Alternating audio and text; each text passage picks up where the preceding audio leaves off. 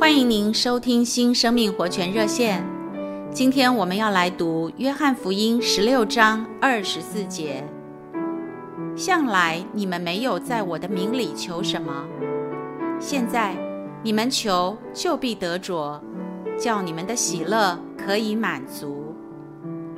这经文告诉我们，如果我们常常祷告，我们在地上就可以做一个喜乐的基督徒。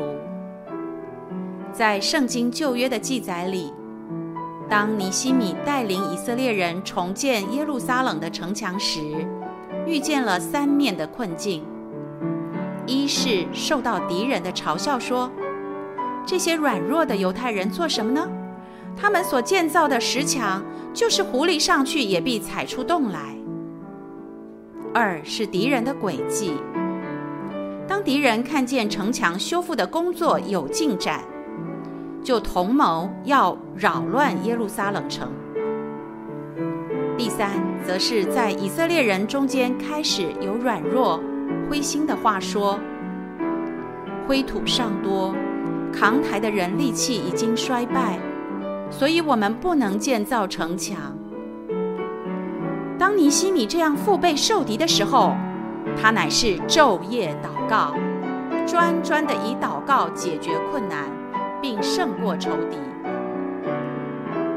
亲爱的弟兄姊妹，当我们碰到任何一项难处，都可以这样向主祷告。当人说这个不算什么的时候，你要把这话告诉主；或是有人设计谋害我们，也可以把这个计谋带到主面前。有的时候，弟兄姊妹之间互相猜忌，彼此嫉妒，也应当把这些情形带到主面前去。就连你自己的软弱，也要带到主面前。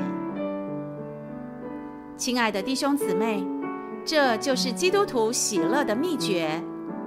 停下来，喊喊主，想想主，就能得着加力和喜乐。谢谢您今天的收听，我们明天再见。